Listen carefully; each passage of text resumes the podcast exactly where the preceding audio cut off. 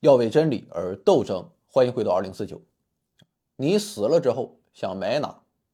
我觉得咱这一代人啊不是很在乎，要么是中规中矩找一个公墓啊，要么就是把骨灰扔大海里啊，埋在一棵小树下。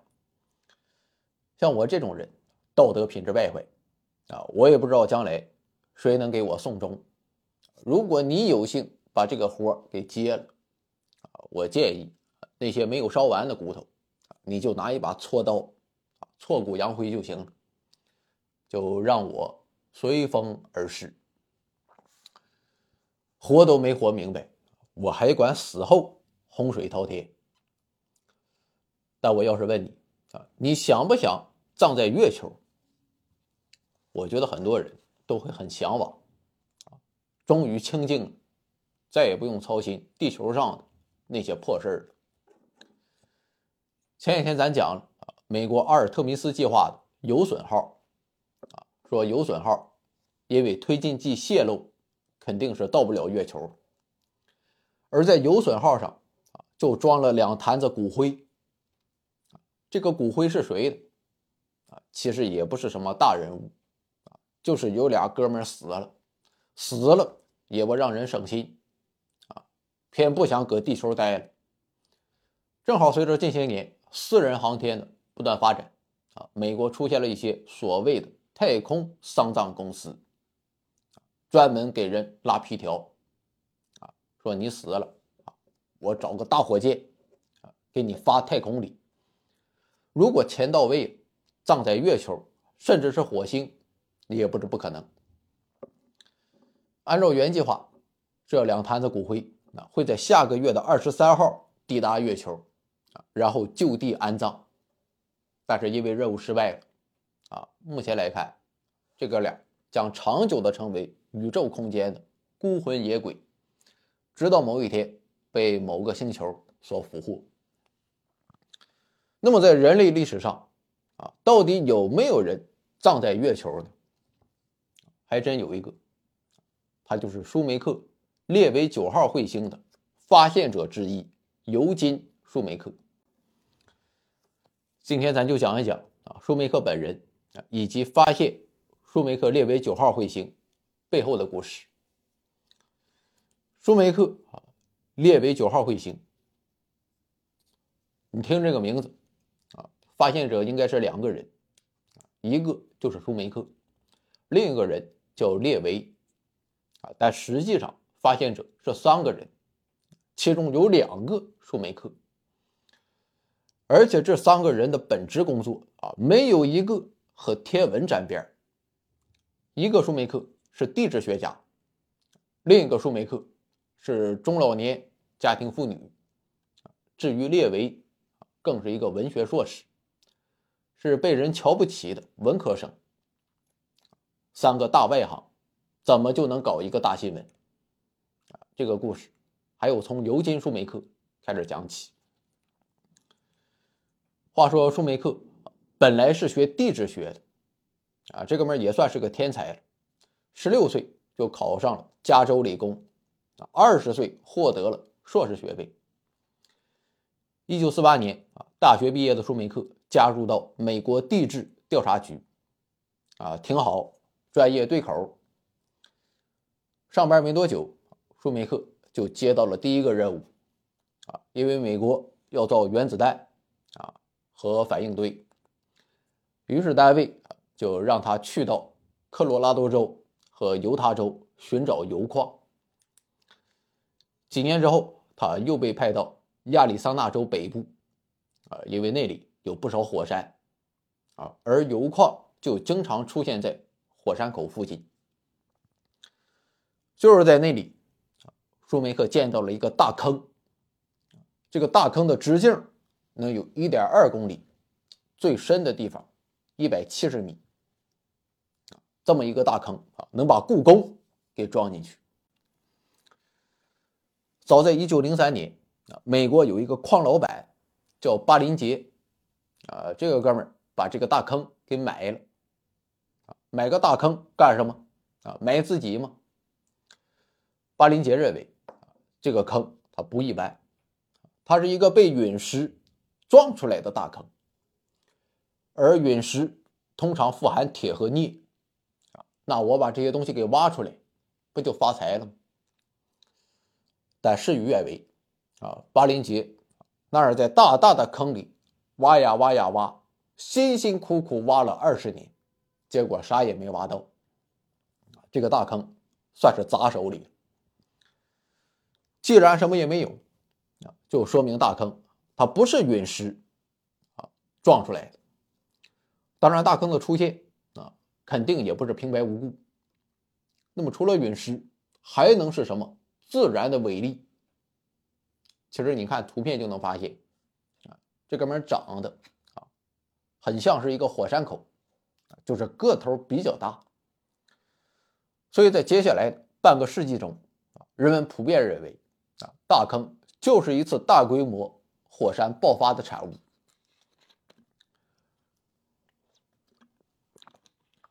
但是舒梅克他不这么想，他还是相信巴林杰的判断。舒梅克表示，啊，作为一个地质学家，啊，我也是身经百战，见得多了。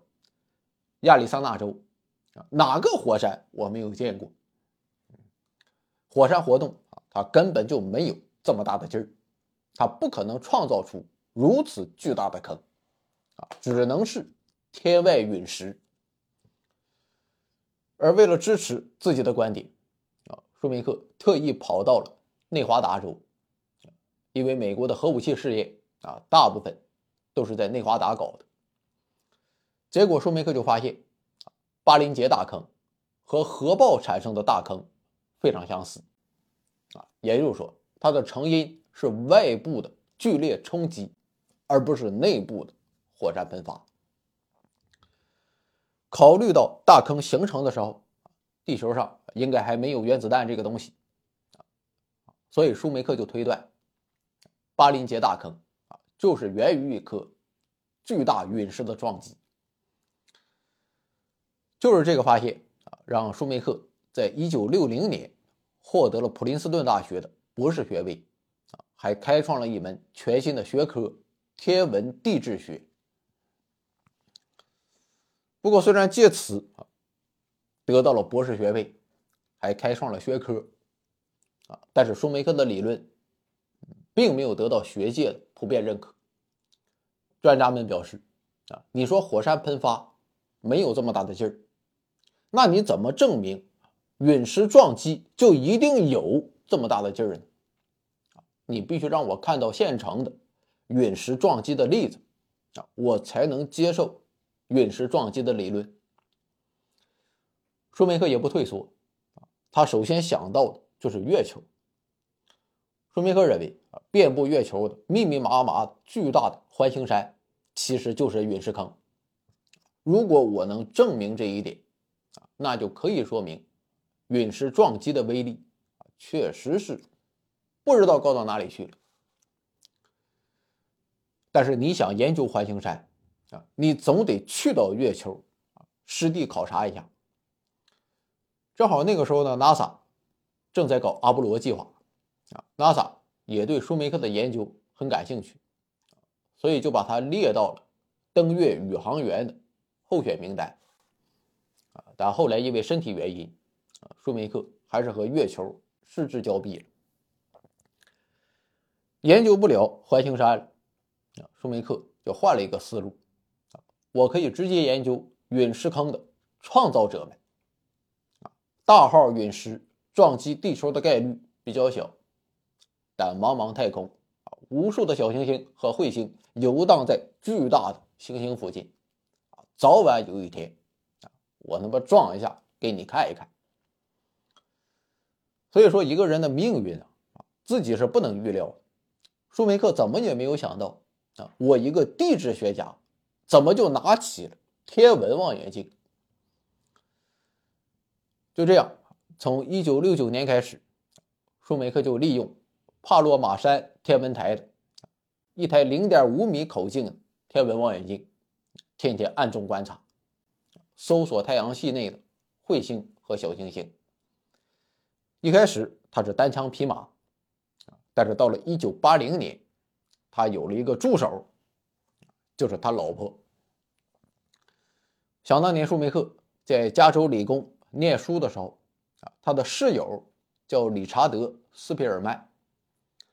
一九五零年，斯皮尔曼结婚，啊，舒梅克给他做伴郎。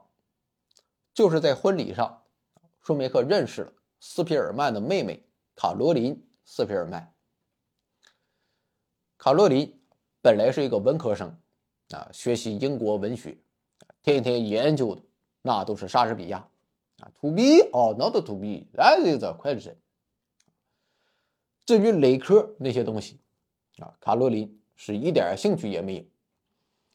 但是认识了舒梅克之后，啊，全都变了。啊所谓爱屋及乌啊，他竟然对枯燥的地质学产生了兴趣。一九五一年，舒梅克和卡罗琳结婚了，卡罗琳也就改名叫卡罗琳·舒梅克。